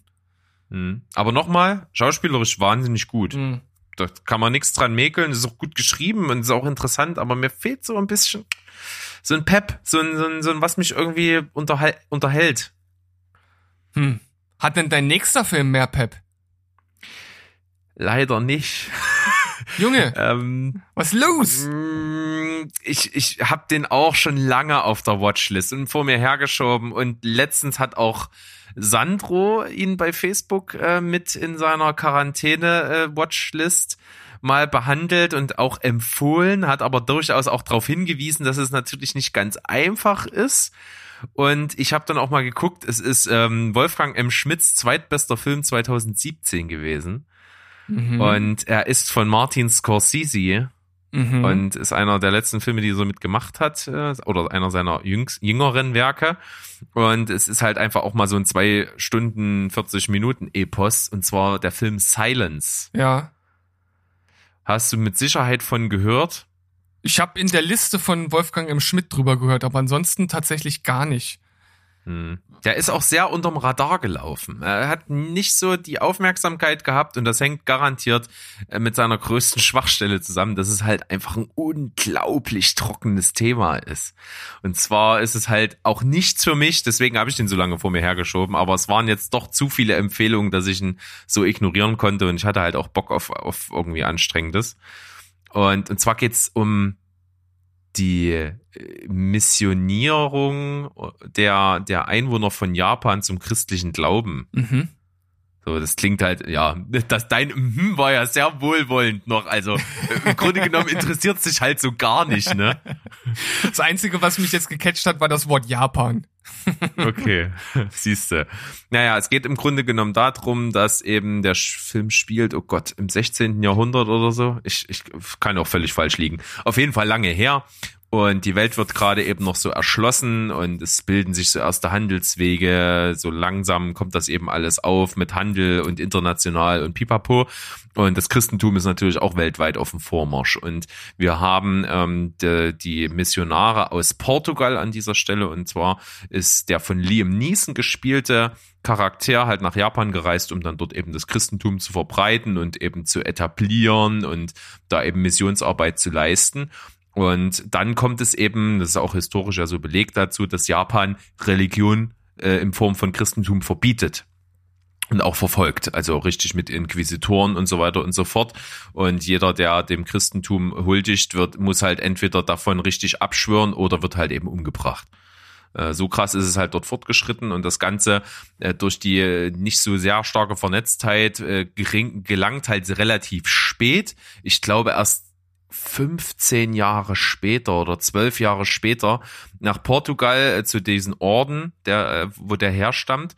Und da sind zwei junge Glaubenspadres, und zwar gespielt von Andrew Garfield und Adam Driver die dann sich zur Aufgabe machen, weil die davon gehört haben, dass eben ihr Mentor dort geknechtet wird und äh, eben in Gefangenschaft lebt und unterdrückt wird und so weiter und dass es da generell Probleme gibt, den christlichen Glauben zu verbreiten, äh, wollen die halt auf die Mission gehen, sich dahin zu begeben und zu gucken, was dort jetzt Phase ist. So, das ist die Ausgangslage und dann handelt der Film im Grunde genommen halt davon, wie die da ankommen, sich immer verstecken müssen, damit sie nicht ge gefasst werden, dann langsam Kontakte knüpfen zu den örtlichen Untergrundbewegungen des Christentums und dann versuchen eben zu ihrem Mentor halt vorzudringen und zu ergründen, was mit ihm passiert ist. Das ist die Story. Interessiert dich das so prinzipiell? Wahrscheinlich auch genauso wenig wie mich, oder? Äh, nein, überhaupt nicht. Gut. ja. Was muss man sagen? Äh, Es ist natürlich ein Scorsese. Also das merkst du. Das ist wahnsinnig gut inszeniert. Das, der weiß, was er tut. Absolut. Es sind starke Bilder. Es ist extrem episch. Ähm, das macht Spaß. Die Bilder sehen geil aus und auch die Inszenierung, die tut ihr Übriges. Und Andrew Garfield trägt den Film, ich würde so sagen, zu 70 Prozent. Und das kann er. Also seine beste Leistung, die ich bisher von ihm gesehen habe, gibt natürlich auch viel her in dieser Rolle, aber der ist wirklich gut. Adam Driver auch gut, hat leider sehr wenig Screentime abbekommen. Liam Neeson hat im Prinzip nur, nur diese, diese MacGuffin-Rolle mehr oder weniger. Den sieht man sehr, sehr wenig. Prinzipiell ist das Thema einfach 100% getroffen und als Genrefilm gebe ich dem eine 8,5 von 10, vielleicht sogar eine 9 von 10. Das ist richtig, richtig gut, aber dadurch, dass man halt unglaublich viel Sitzfleisch braucht und das Thema mich im Grunde genommen 0,0 gar nicht interessiert, kann ich für mich persönlich nur eine 6 von 10 geben, muss aber wirklich betonen, das ist ganz, ganz große Filmkunst, aber eben überhaupt nicht meins schon wegen der Thematik. Hm. Ja, aber da dann äh, Kudos äh, an dich, dass du den trotzdem geschaut hast.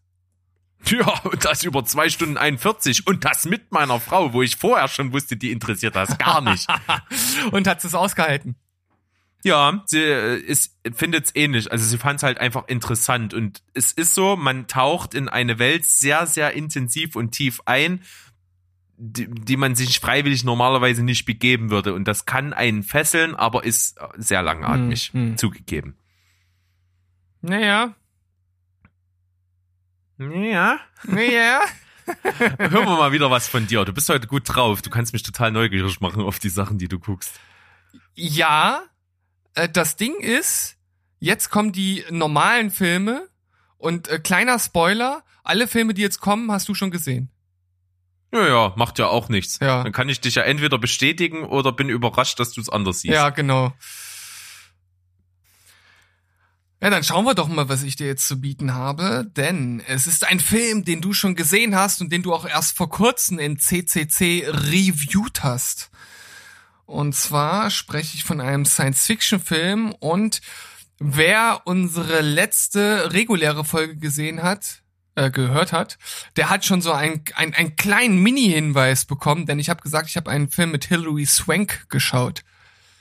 Na, Ja, gut, da ist es ja für mich einfach, das äh, rauszufinden. Da gab es nur einen in letzter Zeit. na dann, dann sag es. I am Mother. I am Mother. Genau. Ja, ein Science-Fiction-Film, der mich auf jeden Fall so vom, vom Setting und von der Story auf jeden Fall angesprochen hat.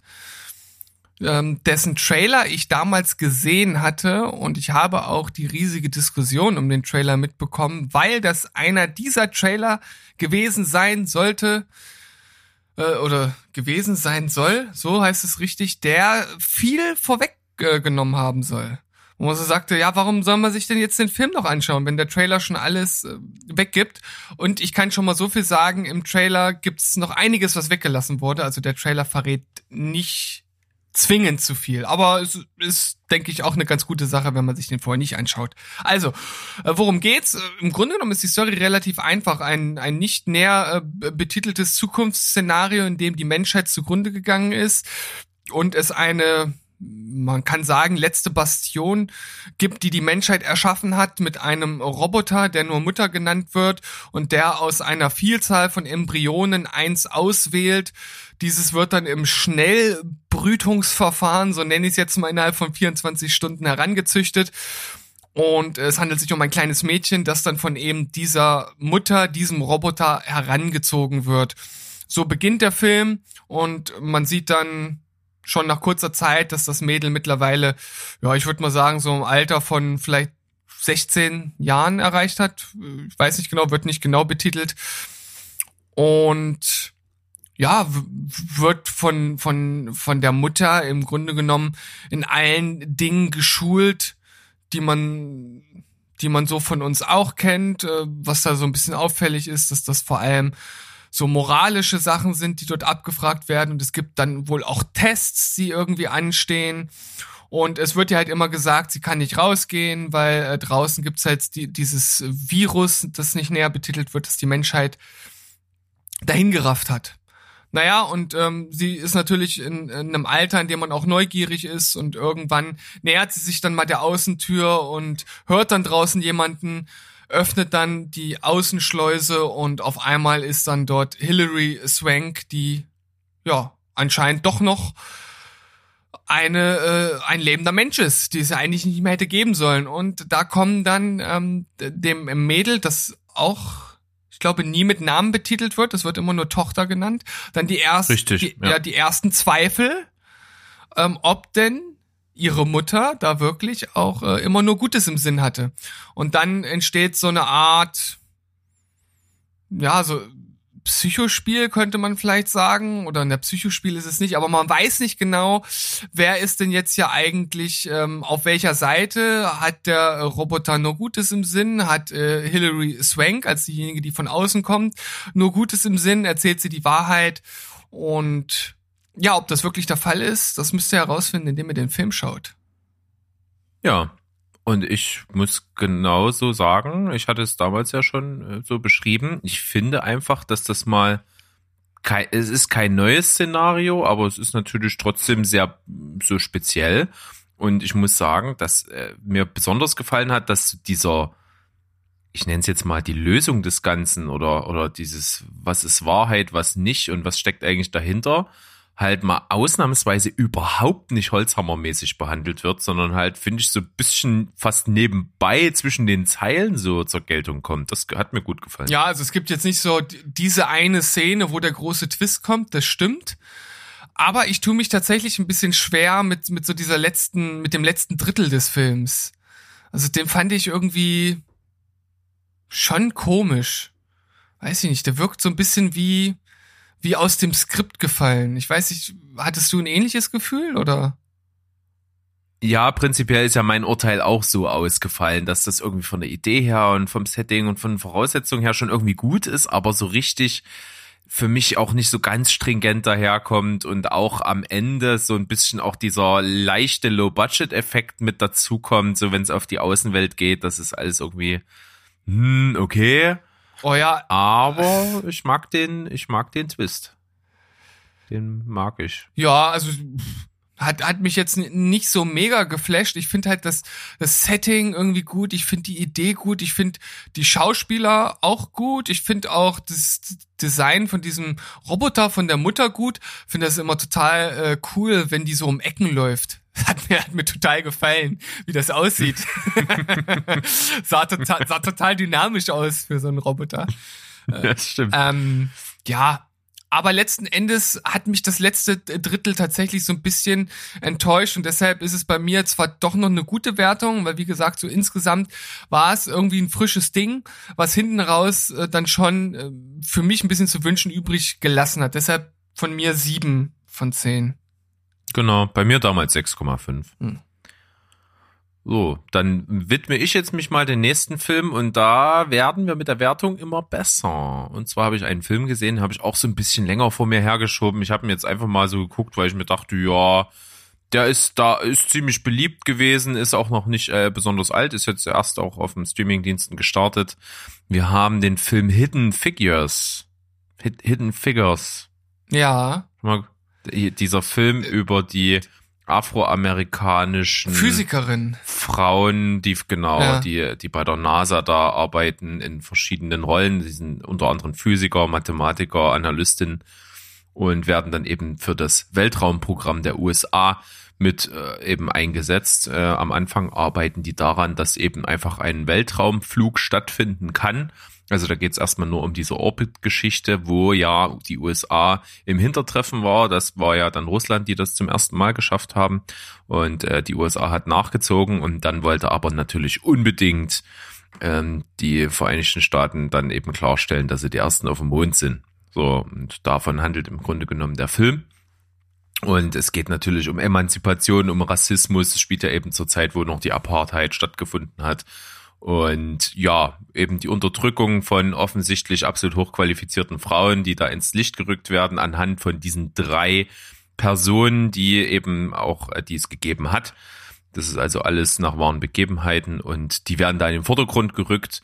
Die sind super geschauspielert. Der Film ist super aufgebaut. Er wirkt nicht zu trocken, trotz der sehr speziellen und komplizierten Thematik.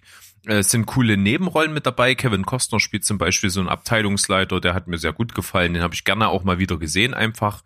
Der äh, von der der Sheldon spielt bei Big Bang Theory, Jim Parsons hat auch eine Nebenrolle, hat mir auch sehr gut gefallen. Ich glaube auch, dass ich den mir durchaus gerne auch mal in anderen Blockbustern anschaue äh, wenn der mal ein paar Rollen bekommt. Das macht eigentlich Spaß. Ich habe den auch völlig von seinem Sheldon-Dasein losgelöst sehen können. Das hat gut funktioniert, überraschend. Und insgesamt einfach ein guter Film, der viel gut Elemente hat, der ja, aber dann trotzdem nicht so ganz übertünchen kann, dass die Thematik für sich genommen schon recht trocken ist und er natürlich unbedingt sehr politisch korrekt sein möchte, um diese Geschichte halt so in den Vordergrund zu rücken und der macht das auch sehr sehr berechnend und rückt das natürlich auch in sehr einseitiges Licht alles. Aber insgesamt kann man mit dem Film nicht viel falsch machen, deswegen bei mir sieben von zehn. Ja, bin ich auch schon mehrmals dran vorbeigescrollt, aber das war immer so ein Ding, was mich wirklich nicht sonderlich angesprochen hat. Also auch jetzt nach dem, was du erzählt hast, ist im Grunde genommen genau das, was ich erwartet habe. Also von daher hat sich da nicht viel geändert. Hm, macht nix. Dann habe ich tatsächlich mal einen Film gesehen, der ist auch jetzt gerade neu auf Netflix erschienen. Ist ein älterer Film von 2010, möchte ich meinen. Und zwar ein Film, von dem ich mal irgendwie so was mitbekommen habe, aber der ist im Grunde genommen habe ich den ignoriert, weil es ein deutscher Film ist und ich dachte mir, na gut, brauchst du nicht. Und äh, umso überraschter war ich, als ich dann den Film anmachte und mir ins Auge stach, dass die Hauptperson im Film ähm, Florian David Fitz ist. Mhm. Okay. Ich sage immer Flo Duffy. Flo Duffy. Flo Duffy, Ja, kennst du? Du bist halt schon, du bist halt schon total äh, fetter Bro mit mit ihm, darfst ihn so nennen. Ja, deswegen darf ich Flo Duffy sagen. Genau. Und ich, das muss eine seiner ersten Rollen mit oder seiner erfolgreicheren Rollen einfach damals so am Anfang seiner Karriere mit gewesen sein. Der spielt im Prinzip schon fast alleine so den Film. Das funktioniert ganz gut. Er spielt äh, einen Jugendlichen mit Tourette. Vin Das macht er auch wirklich. Vincent Was? will mehr. Ja, stimmt, habe ich noch gar nicht genannt. Nee. Hast du den gesehen? Äh, tatsächlich nicht, nein. Aber ich, äh, ich, ich kenne halt die Story vom Film und ich weiß, dass er dort die Hauptrolle spielt. Deswegen. Okay, nur dann hast du ja Sherlock-mäßig total super geschlussfolgert. Ja. Um diesen Film handelt es sich. Vincent will mehr. Und die Story ist im Prinzip so, seine Bezugsperson war seine Mutter, die eben äh, Probleme hatte, auch psychische und so weiter und äh, im Prinzip sich mehr oder weniger totgesoffen hat. Und äh, dann ist eben seine einzige Bezugsperson weggefallen und er fühlt sich halt sehr alleine. Er fühlt sich von seinem Vater sehr zurückgestoßen. Der ist Politiker und hat natürlich auch so mehr oder weniger seinen Sohn immer so ein bisschen verleugnet, damit es seiner Karriere nicht schadet. Und naja, dieses Verhältnis funktioniert nicht so. Er schiebt ihn in eine Klinik ab, wo das behandelt werden soll, wo er eben therapiert werden soll. Und ja, dort lernt er andere Insassen kennen, unter anderem Caroline Herford, die eine äh, Person mit Anorexie spielt. Und noch einen Typen, da fällt mir der Schauspieler jetzt nicht ein, aber der ist zwangsneurotisch. Und die drei klauen dann ein Auto und äh, haben den Plan, ans Meer zu fahren, weil Vincent gerne ans Meer will, so wie der Titel das auch schon sagt. Wenig subtil. So, und ja, dieser Roadtrip äh, mit, mit Höhen und Tiefen, mit Freundschaft, mit psychischen Problemen, mit doch sehr ernsten Tönen und so, ist halt dann so der Film. Das funktioniert eigentlich ganz gut. Florian David Fitz hat den Film auch selber geschrieben, tatsächlich. Er ist Autor des Drehbuchs. Und das funktioniert schon ziemlich gut. Und ich hätte dem Film tatsächlich auch irgendwie so eine 8 oder eine 8,5 gegeben, weil er doch wirklich gut ist. Mittlerweile wieder ein bisschen in die Jahre gekommen. Man hat das, diese ähnlichen Thematiken und Verläufe von Filmen halt schon ein paar Mal jetzt gesehen mittlerweile. Trotzdem einfach unter dem Gesichtspunkt, dass das damals, als er rauskam, bestimmt halt äh, nicht so, ähm, wie soll ich sagen, abgelutscht war, äh, funktioniert er echt gut, aber das Ende ist halt total kacke in meinen Augen. Also das finde ich echt schlecht. Hm. Deswegen hat er nochmal verloren und ich habe nur sieben von zehn gegeben. Ah, ist immer schade, ne? Wenn so ein Ende, äh, ähnlich wie bei I Am Mother, ne? Ich meine, das weiß ich, so das, das Ende, Ende, was mir nicht gefallen hat, sondern ein ganzes Drittel, aber es ist immer so, oh, man ist so voll drin im Film und es gefällt dann alles und dann kommt das Ende dann so, oh. Hm. Also das Ende finde ich halt völlig unpassend, muss ich, muss ich zugeben. Das, das ergibt auch gar keinen Sinn für mich. Hm. Ja, aber nichts wird getoppt vom Ende von Die Spionin eigentlich, oder? Oh, war das gut. Das war gut, ne? Das war so gut, dass es nicht vorhanden Ja. war. Die Agentin hieß es übrigens. Ach so, jetzt, ja, Entschuldigung. Die Agentin. Entschuldigung. Egal. Wie viel hast du noch übrig? Zwei. Filme habe ich noch. Zwei hast du noch. Dann mache ich noch einen und dann machen wir schön im Wechsel-Ping-Pong-Verfahren. Ja, Pinge die und Ping. zwar habe ich noch einen Film gesehen, so ein lockerer, leichter, wo man von vornherein weiß, okay, das ist ein Feel-Good-Film, kann man sich geben. Und er hat mit einem Thema zu tun, welches mir sehr am Herzen liegt. Es geht um Kochen. Und zwar habe ich den Film gesehen, aktuell momentan bei Amazon Prime verfügbar. Kiss the Cook, so schmeckt das Leben. Auch schon, Schon mal gehört? ja, dran vorbeigescrollt, aber ich kann dir jetzt nicht sagen, wer da mitspielt oder worum es geht. Wahrscheinlich ums Kochen. Die Hauptrolle, Regisseur und Drehbuch, äh, ja, das ist natürlich ein bisschen too much. John Favreau, den man vor allen Dingen als diesen etwas beleibteren Agenten von äh, Security Guard von Tony Stark kennt, Ja. aus äh, den Mar Marvel Avengers äh, Filmen. Ist ein total sympathischer Typ, der schafft es auch, den Film ganz gut zu tragen. Ähm, und er ist in dem Film also Starkoch, hat ein Nobel-Restaurant, in dem er arbeitet. Das wird geführt von Dustin Hoffman. Der hat eine ziemlich coole kleine Nebenrolle, spielt da so ein bisschen den, den Chef, der so die Ansagen macht und äh, dem eigentlich vorschreiben will, was er zu kochen hat und er will das nicht und rebelliert und wird dann rausgeschmissen. So. Ähm, das ist so das Ding. Und danach ist er so ein bisschen ziellos und, und, und hat dann so die Idee, äh, seine gescheiterte öffentliche Reputation irgendwie erstmal zu entkommen und erstmal sein Ding zu machen. Und dann macht dann so ein Foodtruck Road, Roadtrip irgendwie. Das ist alles ziemlich cool. Also es macht Spaß, das sich anzugucken. Das versprüht einfach gute Laune. Das macht richtig Bock auf Essen. Das kann ich auf jeden Fall sagen. Äh, der Foodtruck, den er da hat, das ist dann hauptsächlich also kubanisches Essen, kubanisches Streetfood. Das äh, macht auf jeden Fall richtig Bock. Äh, andere coole Schauspieler mit dabei, so eine ganz kleine Nebenrolle, Robert Downey Jr., äh, seine Ex-Frau wird gespielt von Sofia Vergara, die man natürlich kennt aus Modern Family. Und äh, Scarlett Johansson hat eine Nebenrolle, die spielt so seine, seine Freundin am Anfang des Films. Äh, die ist auch ziemlich cool, also von der hätte ich da gerne mehr gesehen. Also das, das steht ihr gut, die Rolle irgendwie.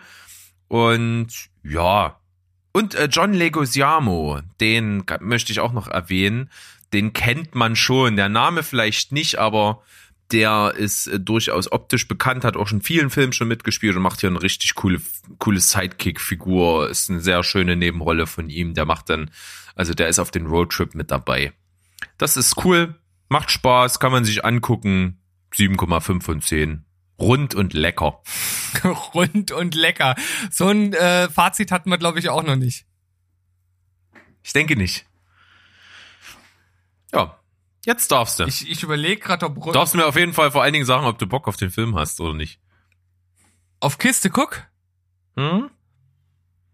Mm, äh, ja, ich, ich würde dem jetzt nicht äh, abgeneigt sein, prinzipiell. Aber es ist tatsächlich jetzt auch nicht so, dass ich direkt drüber laufe und den anschmeiße. Also, das ist wieder so ein Ding. Es gibt halt einfach zu viele andere Filme, die ich halt lieber gucken würde. Ja, er ist natürlich zugegebenermaßen, zieht er alle Klischees, ist sehr generisch, drückt halt die üblichen Knöpfe, hat keine Überraschung, aber ist cool gemacht. Also die Unterhaltung bleibt gar nicht auf der Strecke, das ist durchweg, auch trotz der recht beachtlichen Lauflänge, zu, zu keiner Zeit langweilig. Also ich fand es im Gegenteil, hat mich gut unterhalten. Ja, aber manchmal sind es ja auch gerade die Filme, die einfach überhaupt nichts Neues bieten, aber so ein gewisses Extra im Sinne von Charisma oder einfach irgend so eine Aura haben, weißt du, die einen irgendwie gefangen nimmt. Also Mhm. manchmal funktioniert das halt. Ja, das kann man bei diesem Film durchaus, glaube ich, empfinden und dieses Phänomen irgendwie entdecken. Das, das geht. Also ich finde, bei dem Film, der jetzt kommt, der hat auch so ein ganz, ganz besonderes Charisma. Das französische Charisma. Ah, Du hast ihn geguckt. Ich habe ein, ein Becken voller Männer geschaut. Und hab ich zu viel versprochen. Also das war schon äußerst amüsant auf jeden Fall, ja. Es war natürlich so ein typisch französischer Komödienfilm, das kann man schon durchaus sagen. Wobei er auch ähm, in, also als Produktionsland auch Belgien äh, mit hat. Aber einfach so diese Underdog-Story von so völligen Loser-Typen in ihrer Midlife-Crisis, die nicht wissen, was sie mit sich anstellen sollen und dann einfach in so eine Synchronschwimmgruppe gehen und jeder so seine eigenen Gründe hat, warum er da ist, aber dann letzten Endes trotzdem alle zusammen dieses Ziel sich stecken, bei der Weltmeisterschaft anzutreten, weil es halt einfach keine französische Equipe gibt, die das macht. Das ist natürlich schon auch äußerst klassisch, aber irgendwie auch charmant. Das hat auf jeden Fall seine Momente. Du hast diese Trainingsmontage angesprochen, die ist natürlich äußerst gut. Die Endperformance ist äh, sehr schön und es gibt viele kleine, schöne Momente hier in dem Film und auch liebenswerte Charaktere. Vor allem, ich weiß auch nicht, das, das so ein, so ein Standardding in den letzten Jahren geworden, oder? Dass es immer irgendeinen gibt, der irgendwas sagt, was keiner versteht und dann trotzdem immer alle das bejahen und sagen, ja Mensch, hast recht und und, Ja. und, und das ist doch wie, wie die, In dem Fall ist halt einfach jemand, der, was spricht der für eine Sprache? ich weiß nicht, ist, ist das irgendwas ähm, so Italienisch oder Spanisch oder so? Ich glaube, es war nichts mega abgefahrenes. Ach so, das weiß weiß ich jetzt gar nicht gar nicht mehr so aus dem Kopf. Der hat halt auch gar nicht so viel Screentime im Sinne von, dass der irgendwie mal im Mittelpunkt von der Szene steht. Aber wenn, dann ist es halt irgendwie sowas. Ja. Ja. Ja, lohnt sich. Und wie gesagt, also der Film arbeitet auf die letztendliche Performance bei der Weltmeisterschaft hin und da wird halt abgeliefert. Ja. Und ich finde halt auch generell, dass das Ende total schlüssig in dem, was der Film aussagen will. Also es macht halt total Sinn. Also man kann ja bei, bei solchen Filmen sich immer fragen, okay, jetzt kommen da so eine Underdogs und es ist eigentlich völlig unrealistisch, dass die irgendwo hinfahren und dann das Ding auch noch gewinnen. Und hier ist halt all das, was passiert, total logisch in dem, was der Film halt ausdrücken will. Und das gefällt mir total. Acht von zehn. Super schön. Acht von zehn. Na gut, da habe ich, glaube ich, sogar noch einen halben Punkt draufgepackt von meiner Warte aus. Aber kann man machen. Ist natürlich generisch, aber er geht sehr ans Herz. Das schafft er. So, dann komme ich jetzt mal wirklich zu Knallern. Also ein Film, den jetzt wieder mal meine Frau ausgesucht hat. Ich hatte ihn aus irgendwelchen Gründen, die ich nicht mal mehr wusste, erst kürzlich auf die ähm, Watchlist gepackt äh, im Account von Amazon Prime. Da kann man den sich nämlich ansehen. Und ich weiß aber gar nicht mehr, ich muss mal irgendwo was gelesen haben und da habe ich den draufgepackt und habe ihn dann geschaut und der Titel macht jetzt auch nicht so Bock drauf. Der Film heißt Vollblüter. Äh, Schon mal davon gehört? Nee, ich bin, ich bin, glaube ich, da letztens auch drüber gescrollt. Aber nicht hängen geblieben und kann dir deshalb auch nicht sagen, um was es geht. Also ich habe so gut wie nichts erwartet und was ich bekommen habe, fand ich echt wahnsinnig gut. Absoluter Überraschungshit für mich. Das ist ein ziemlich cooler Thriller, der im Zentrum zwei absolut großartige Schauspielerinnen hat. Zwei ganz junge Schauspielerinnen. Einmal die junge Anna, Anya Taylor-Joy. Die habe ich jetzt schon öfter mal gesehen. Die spielt zum Beispiel, aktuell kommt ja dieses Jahr ins Kino eine Verfilmung der Jane Austen, äh, Verfilmung ähm, ähm, des Jane Austen Romans Emma. Da spielt die die Hauptrolle. Die hat also schon ein sehr markantes Äußeres, hat aber schon auch so ein paar andere Sachen mitgespielt. Die spielt eine Hauptrolle und die andere spielt Olivia Cook oder Cook. Die habe ich auch schon ein paar Mal irgendwie gesehen. Und die beiden also die haben eine Ultra-Karriere vor sich. Das ist schauspielerisch so brillant, was die da abliefern in dem Film. Die spielen zwei Teenagerinnen, die so, äh, die eine ist so aus der Upper Class und die andere scheint irgendwie auch aus wohlhabenden Hause zu kommen, macht aber im Prinzip nur Unsinn. Hat so ein bisschen das Problem, dass sie keine Empathie empfinden kann oder generell mit Gefühlen in sich ein Problem hat und die nie empf empfindet und äh, aber halt hochintelligent ist und halt sich hinterfragt, ob das so normal ist und ob ihr das irgendwelche Türen im Leben verwehrt, dass sie eben so so nicht mitfühlen kann. Und ähm, das ist, wird so thematisiert und da gibt's halt am Anfang äh, ein nicht näher beschriebenes krasses Ereignis, was ich, äh, was eben ist, was sie halt auch irgendwie im Konflikt mit ihrer Umwelt und auch wahrscheinlich mit dem Gesetz irgendwie in Verbindung bringt. Das löst sich also erst im Laufe des Films heraus, was das ist. Und sie wird irgendwie so ein bisschen von ihrer Mutter äh, so unter Beobachtung gestellt. Und das macht sie, indem sie einer ehemaligen Klassenkameradin Geld gibt, damit sie sich mit ihr so irgendwie trifft, also so, so bezahlte Freundschaft. Und das findet im sehr opulenten Haus dieser, dieses anderen Mädchens eben statt. Und da muss die dann immer hin und dann, die durchschaut das natürlich aber total schnell und hat halt auch die, die, das E-Mail-Fach gehackt und, und kennt den E-Mail-Verkehr darüber, was, was da, wie das Ganze eben stattfinden soll. Und daraus entwickelt sich aber eine total coole Verbindung der beiden Mädchen. Weil die, die da in diesem Haus ist, die ist auch so ein bisschen wie im goldenen Käfig, muss immer korrekt sein und äh, ist, von ihr wird viel erwartet und diese, diese zwei Welten und diese zwei Milieus eigentlich fast, die da aufeinandertreffen, es sind total interessant und es entwickelt sich eine krasse Story, denn die, die dort in diesen äh, reichen Haushalt lebt, die ähm, hasst ihren Stiefvater, dem das aber alles gehört. Und äh, irgendwie entwickelt sich dann so der Plan, den aus dem Leben ihrer Mutter rauszutilgen, den Typen. Und äh, den schmieden die beiden Frauen zusammen. Ich, das kann man wirklich fast alles nicht so richtig erzählen, ohne was zu spoilern. Das funktioniert aber so gut, weil es schauspielerisch wahnsinnig genial ist. Es ist super spannend inszeniert. Es sind geile Kameraperspektiven. Die Optik stimmt. Und nochmal, die beiden Schauspielerinnen sind so, so gut. Also eine der besseren oder besten Schauspielleistungen, die ich so in jüngster Zeit gesehen habe von beiden. Und auch interessant ist, in einer kleinen Nebenrolle spielt Anton Yelchin der leider sehr, sehr oh. jung ja gestorben hm. ist. Ja. Äh, sein letzter Film. Das ist sein letzter Film? Er, das ist sein letzter Film, in dem er mitgespielt hat. Hat ja, äh, hat, hm. hat ja in, in, in, Star Trek für, für Aufsehen äh, gesorgt als, ähm, wie hieß er dort? Äh, irgendwas Tschechisches. Äh, ja, ja, oh, verdammt, Jel Jelcik? Nee. Ich, ich guck's nach. Ja, so ähnlich auf jeden Fall. Der hat aber nur einen ganz kleinen Anteil, aber ist trotzdem irgendwie schön und auch irgendwie nicht so schön, ihn da nochmal zu sehen.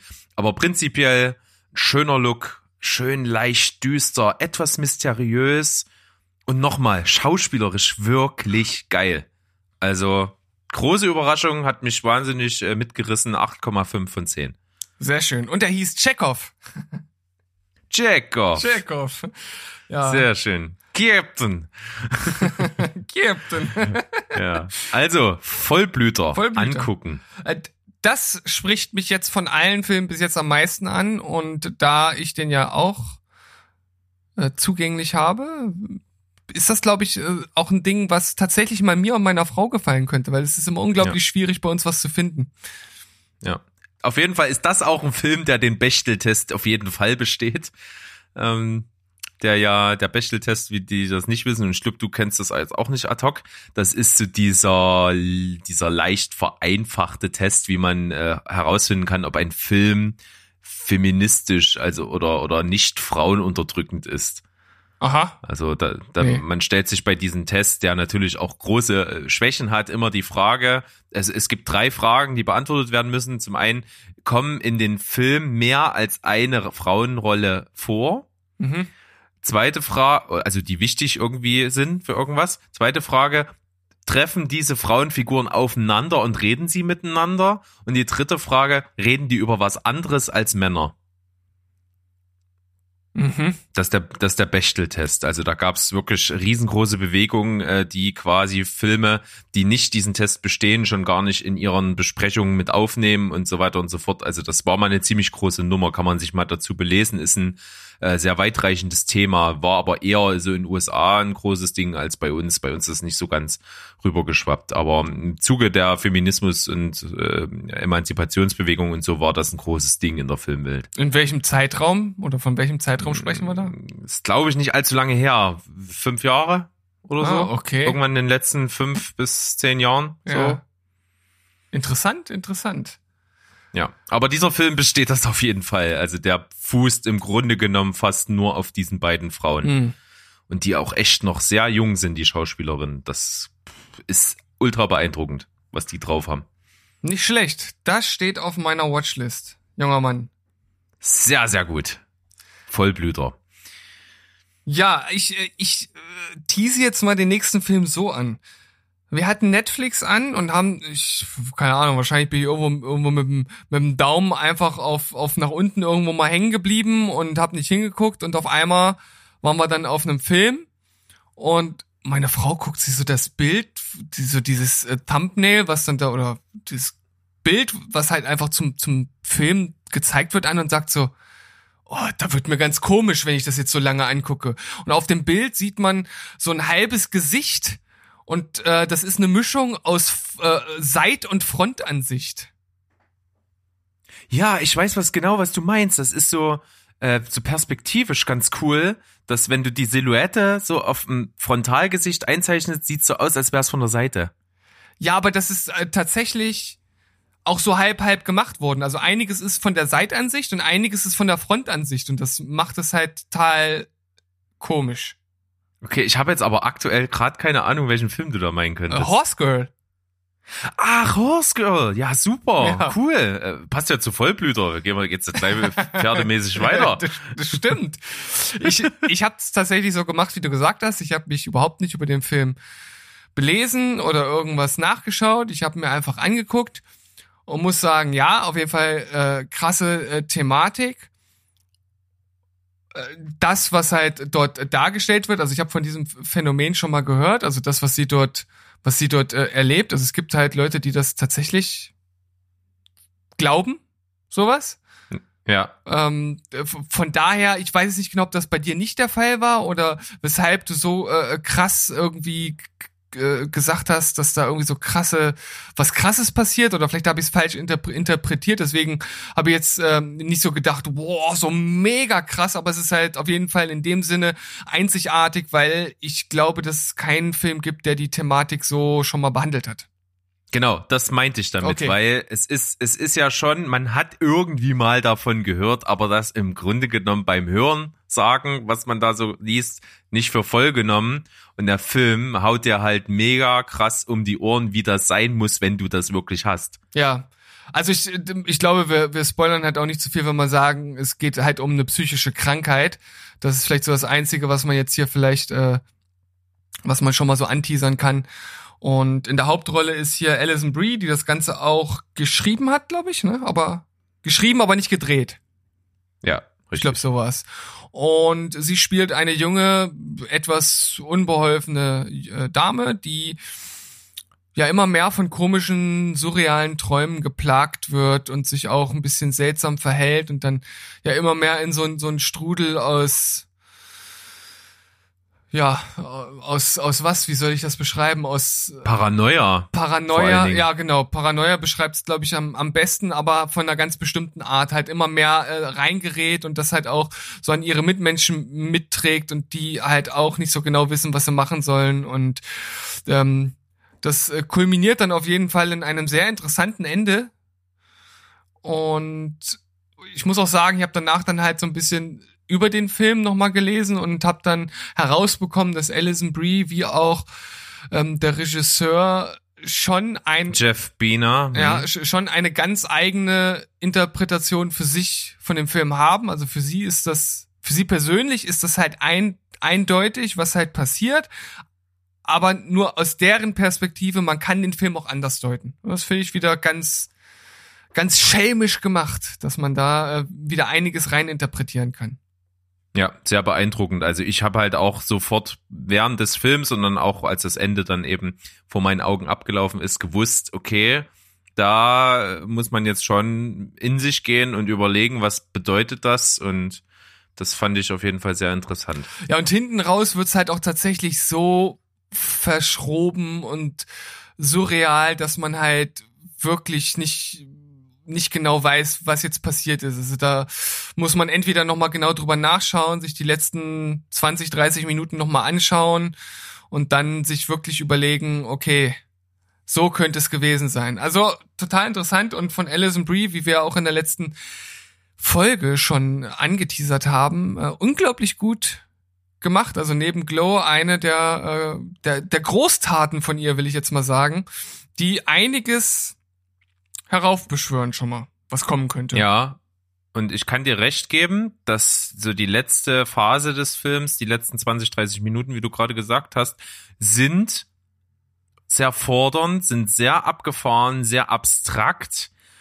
Und das ist auf der einen Seite natürlich anstrengend. Auf der anderen Seite hat es mir aber total geholfen und verdeutlicht, welche Blüten der Verstand eines Menschen treiben muss, der mit dieser Krankheit sich konfrontiert sieht. Ja. Das hat's mir halt sehr verdeutlicht. Also auf jeden Fall interessantes Thema. Man kann richtig tief eintauchen. Also der Film ähm, geht dort schon schon recht tief und schaut's euch an, wenn ihr wirklich mal was Besonderes äh, über eine sehr spezielle psychische Erkrankung sehen wollt. So sieht's aus. Und deine Wertung? Äh, meine Wertung, mh, das hört sich jetzt alles so, so mega gut an, aber ist jetzt nicht so, dass, dass es für mich irgendwie ein Meisterwerk wäre, aber eine Acht kriegt's von mir. Ja, das ist so ein typischer Prädikat besonders wertvoll Film. Ja. Also der ist halt sehr besonders und er ist auch irgendwie wichtig.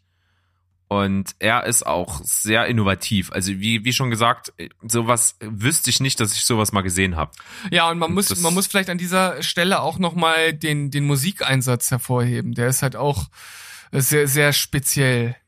Also dieses sehr minimalistisch, ähm, sehr minimalistisch erstmal in sich. Also das, was halt genutzt wird, ist, ist sehr minimalistisch und es wird auch relativ wenig und gezielt eingesetzt. So wenn dann irgendwelche Traumsequenzen oder surreale Dinge kommen, die das, die so dieses Unbehagen auslösen.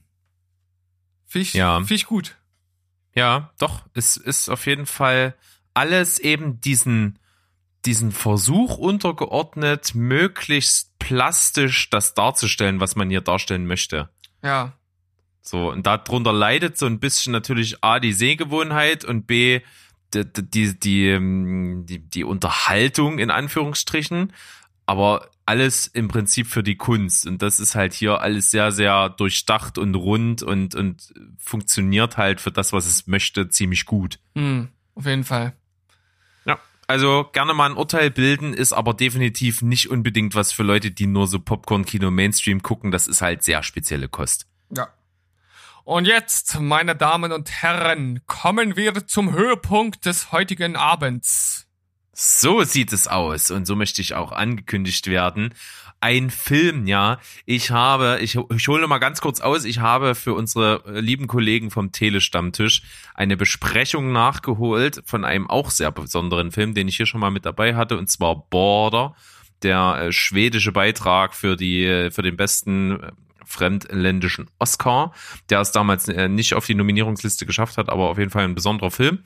Und in dem Zuge, weil du mir gesagt hast, der kam mal bei Wolfgang M. Schmidt mit vor, wollte ich mir irgendwie nochmal das ins Gedächtnis rufen, was er dazu gesagt hat und hab's aber nicht gefunden und habe mich durch die letzten vier Jahre seiner besten Liste der Filme durchgeklickt. Und da habe ich auch wirklich immer nur vorgespult, immer zu den Stellen, wo der nächste Film genannt wird. Also der hat dann in dem Video immer zehn Filme des jeweiligen Jahres, die er als am besten empfunden hat. Und bei diesem mega Schnelldurchlauf ist ein Name bei mir im Gedächtnis so im Hintergrund hängen geblieben und beim Durchscrollen bei Amazon bin ich drüber gestolpert und dachte mir, hä, der war doch bei Wolle äh, 2018 auf Platz 9. Guckst du dir jetzt einfach mal an. Und das ist mit die beste Entscheidung, die ich in jüngster Vergangenheit getroffen habe. es ist ein deutscher Film, absolut speziell und so eine Perle. Der heißt In den Gängen. Sehr unspektakulärer Titel, hätte man vielleicht auch einen besseren finden können, obwohl er natürlich einfach das beschreibt, was der Film ist. Und zwar klingt es so langweilig, wenn ich dir sage, der Film spielt zu 80 Prozent einfach nur in einem Großmarkt und handelt von einem Typen, der dort als Lagerhelfer anfängt und äh, dann dort eben arbeitet. Äh, ich glaube, das ist.